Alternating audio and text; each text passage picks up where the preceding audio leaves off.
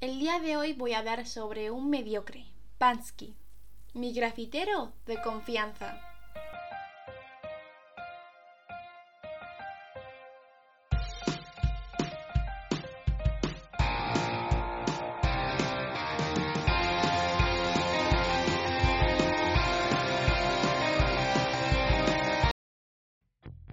Fluyendo sin límites, tu futuro podcast favorito, el podcast que le das ese follow de Instagram. El episodio de hoy fue seleccionado por una encuesta que hice, gracias a esas personas que participaron. El tema del que hoy voy a hablar es sobre un artista callejero que se autodenomina antisistema. El ecologista contra el capitalismo, nuestro querido inigualable Bansky. Para las personas que no le conocen, es un grafitero que obviamente pinta grafitis en cualquier pared que no sea de su propiedad. Vamos a desmontarle poco a poco. Pensé que este sujeto solo era un hipócrita que tenía obras aburridas y repetidas, una tras otra, nada original. Cuando digo no es original y que sus obras son simples, literalmente, más de un millón de dólares, por un papel medio roto con la silueta de una niña y con un globo rojo. Nada más. Bansky y sus obras son el arte de no tener talento y timar a su público y a los medios. El arte de ser un mediocre. Como dije, solo pensé que era un mediocre. Aunque fuera solamente un mediocre, le haría un podcast. La crítica se la llevaba. Hay que ser un poco bobo para pensar que una silueta de una niña y un globo se merece un millón de dólares. No es una opinión y obviamente creo que tengo razón en este tema, por algo es mi opinión. Sería una mediocre si pensara que mi opinión se merece el mismo respeto que tener la opinión de que Bansky no es una mierda y es arte puro. Son las raíces del arte.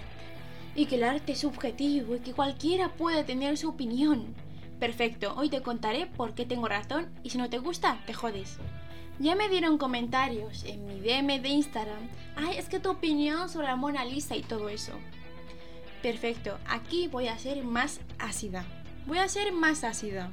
Hasta puede que os caiga un poco mal. Me parece genial. Lo que te cuento es la realidad y hoy te lo demostraré.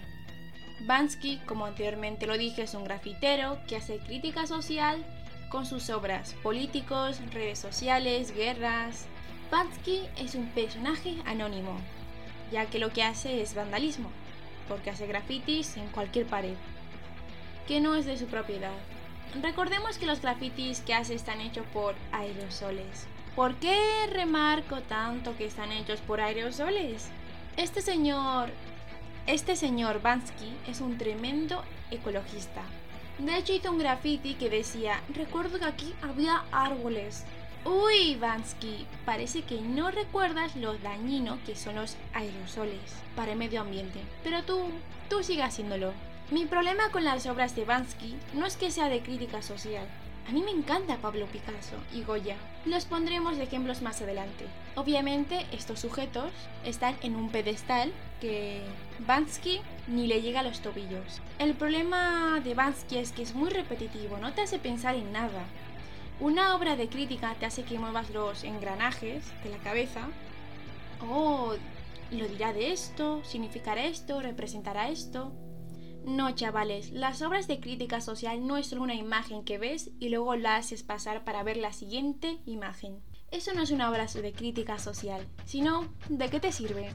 Te pondré otra obra de las suyas, un hombre lanzando flores, que se sabe que hace referencia a que es una granada. El arte de no tener talento. Sus obras están siempre jodidamente explicadas cuando las ves. Cambiar armas por flores, lo nunca ha visto Bansky. Y otra imagen de Bansky es otro graffiti que literal te lo tiene escrito ni te hace pensar ni nada.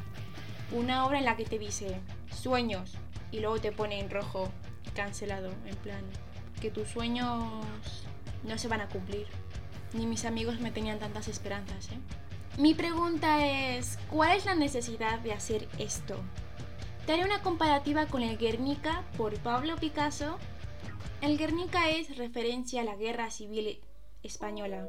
Solamente miremos un poco. Una madre que grita, cabeza arriba, en sus brazos tiene un bebé sin pupilas, que está muerto. Un poco más arriba hay una paloma con el ala rota. Puede que haga referencia a la paloma de la paz. Un poco más abajo en el, en el suelo hay un soldado desmembrado. Una de sus manos tiene una espada rota y en la otra mano tiene una flor. No te he analizado ni un cuarto del cuadro del Guernica. Con lo poco que te he descrito, te hace pensar un rato. No como Bansky, que te lo da todo muy mascado. No te deja ni pensarlo. No vayamos tan lejos con un artista que plasmó muy bien la crítica social. Sin más y menos, Goya es el verdadero antisistema. Gracias a los grabados de los caprichos de Goya publicados en 1798. Crítica social. Son grabados muy satíricas. En un primer momento piensas que son algo tétricas, pues hablamos de Goya. Esas obras te hacen cuestionar, pensar, te hace que las ruedas de tu cabeza se muevan. No te lo está dando todo hecho. Sus obras se metían con la aristocracia, el clero, la gente de arriba y les dejaba como unos incompetentes, que no hacían nada y en cambio los de abajo, los campesinos, tenían que mantener a esos incompetentes. Te das cuenta que en la época que lo ha publicado es en 1798. Todo eso en una época con monarquía absolutista. Eso es un antisistema que hace crítica social. Se va de frente con los gordos arriba. No como el que hace un grafiti en la pared y se pira y paz y amor por el mundo. No te jode, así cualquiera, ¿eh? Te voy a describir algunos de estos grabados, para que sepas de qué hablo. En una hay burros pequeños que deriva siendo unos niños que presta atención a una profesora burra. Y nos cuenta el analfabetismo del pueblo. Un tonto que no sabe y da clases a niños burros.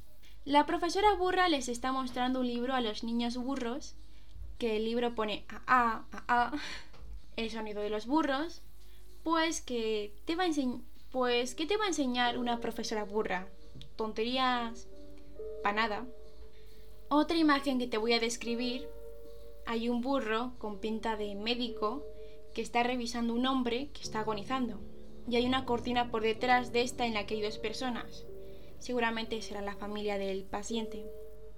Lo que intenta decirnos Goya es la ignorancia por parte de los médicos de aquel entonces.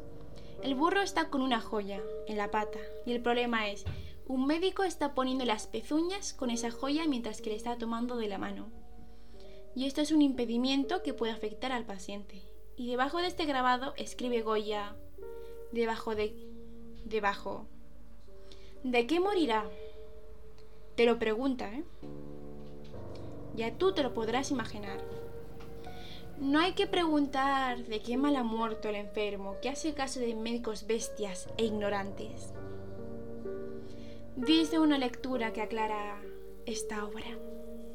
Última obra que te describo de Goya, porque si no esto sería muy largo. Hay una boda de una mujer que se va a casar con un viejo. La mujer tiene por detrás la mano de otro señor, que es su amante. Aquí Goya está criticando el matrimonio concertado, lo cual en aquella época era muy habitual. Goya te criticaba la aristocracia, nobles, clero, monarquía, abuso de poder por parte de los de arriba, el analfabetismo del pueblo, prostitución, médicos brutos e ignorantes, matrimonios de conveniencia y también te critica la Inquisición que estaba en España. Goya criticaba todo esto y no se escondía como ciertos cobardes que ni para hacer un graffiti sirven para eso. No es la gran cosa. Tú, mi oyente, te aseguro que hasta tú puedes dibujar mejor que Levansky. Pero a ver, mira, Bansky yo obviamente sé por qué está en plan anónimo, es un delito y tal. Pero recordemos, si lo hace Bansky, está bien visto porque es arte callejero. A lo mejor Bansky es un poco más comunista y le gustaba ese compartir, que todo sea de todos y que nadie tenga menos ni más. Digo, no le importará que hagamos grafitis artísticos en la fachada de su casa. Pues vaya, qué pena. Te voy a contar lo que pasó en 2014. Se cogieron ocho obras de la calle olvidados por Bansky para dar todo eso a una causa benéfica. ¿Qué crees que hizo Bansky? Te diré exactamente lo que dijo con sus propias palabras en su página de Facebook. La exposición no tiene nada que ver conmigo y creo que es asqueroso que la gente vaya colgando arte en las paredes sin mi permiso. Te lo dice Bansky, el grafitero que plasma sus obras en autos, en paredes, que no son de él, y otros grafitis que dibuja por encima de esos grafitis. ¿Sabéis por qué? Porque es Bansky. Y él puede, y tú no. A él le parece asqueroso a esa gente. Seguramente también a él mismo le parecerá asqueroso lo que hace. O a Bansky le parecerá asqueroso que él no pueda conseguir nada de dinero al respecto. Pues qué pena, se pretendía recaudar 3 millones de dólares para la causa benéfica. Te seguiré destrozando el ídolo, antisistema y ecologista. Lo único que le faltaba ya para ser más absurdo es ser crudivegano. ¿Capitalista o activista? ¿Ecologista o hipócrita? Este sujeto hace muchas exposiciones, utiliza sus obras de la calle, sus grafitis para promocionar las obras que duplican y vende en una galería. Y esto causa una gran estrategia de marketing mundial. Vamos, se promociona en las calles ilegalmente y lo sube a su web, que es una forma de firmar sus obras en plan, que lo hice él. También te digo que para lo que hay en la galería, la mayoría son plantillas de graffiti y sus obras duplicadas y grabados. Y con todo lo que hace se lleva mucho dinero, medio millón o más, exagerado. También tiene sus libros solo con sus obras y como tu activista favorito, tiene merchandising, pero un merchandising activista, merchandising antisistema. Y madre mía lo que cuesta, ¿eh? Ya me podría salir bien lo de ser antisistema, ¿eh? Pero chavales, no juzguéis. Él salva el mundo cada día, siendo un antisistema y un activista que pinta animales vivos. Sí, sí, pinta animales y los expone. A una vaca la pintó entera. Le dibujó la cara de Andy Warhol. Pero Bansky no era un activista. Chavales, no os confundáis. Bansky en una entrevista dijo, el éxito comercial es un fracaso para un grafitero. También digo que Bansky tiene sus motivos para no ser tan antisistema. Él mismo dijo que necesitaba dinero para sus facturas, de las mansiones que tiene y comprar vacas, para pintarlas enteras.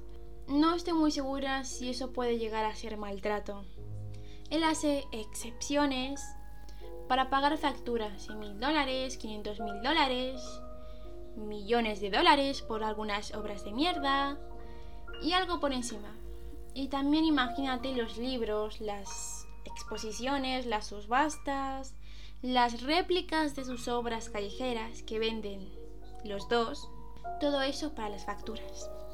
Bansky también fue nominado a un Oscar por su documental barra película hecha por su tienda de regalos. Te diré sus declaraciones. Es una gran sorpresa que no estoy de acuerdo con la entrega de premios, pero estoy dispuesto a hacer una excepción con los premios que estoy nominado. Que no se note la contradicción. Recordemos que Bansky no se vende, él no está en el sistema. De hecho, en 2009 expuso más de un centenar de obras en el Museo de Preston, activista de la calle, un antisistema urbano, Museo de Preston. Algo que pasó en Bristol fue que se vendió postales sobre una de las obras de Bansky, justo antes del 2009 y se pusieron a la venta en el museo y todo el mundo compró y consumió. Pero lo que pasó luego es que los seguidores de Bansky le mandaron fotos sobre estas postales, que tanto se está vendiendo. Y Bansky dijo que él no dio su permiso para que el museo imprimiese así postales sin su permiso. Pero esa misma obra, justamente el Museo de Preston, ya la había comprado Vamos, que le pertenecía al museo. Madre mía, Bansky, es muy sencillo saber todas tus incoherencias y tus contradicciones. Si a ti te gusta Bansky por su activismo y lo muy antisistema que es, qué pena, pero Bansky ni antisistema ni leches. Forma parte del sistema, no solo económicamente, sino de todas las galerías, de todo lo que conocemos de él, su doble moralismo barato. Lección del día por cortesía de Bansky. Recuerda, Sé un muralista que se hace el ecologista, pinta con aerosoles y que incita a otros jóvenes a destruir más el planeta. Si un poli te pilla al verte haciendo el arte en una pared que no es tuya, dile, es arte. Y si él no lo entiende, tú dile que no lo entenderá porque él forma parte del sistema. Gracias por escucharme. Sinceramente, tengo más apuntes sobre este sujeto para desmentirle, pero ya me aburre. Es muy fácil. Espero que hayáis entendido el mensaje de hoy. En este mes de agosto habrá dos podcasts más que subiré cada semana, pero no subiré más hasta septiembre, porque no estaré disponible y no tendré mucha cobertura. Y espero que lo entendáis. Y muchas gracias por todo. Recuerda que estoy en todas las plataformas Spotify, iVoox, Google Podcast y Anchor. Para no perderte ningún aviso sobre el podcast, sígueme en mi cuenta de Instagram, Fluyendo sin Límites. Lo dejaré todo en la descripción. Y también la gente que colaboró en la música de fondo también estará ahí. Nos veremos cuando las nubes sean rosas. La semana que viene. ¡Hasta luego!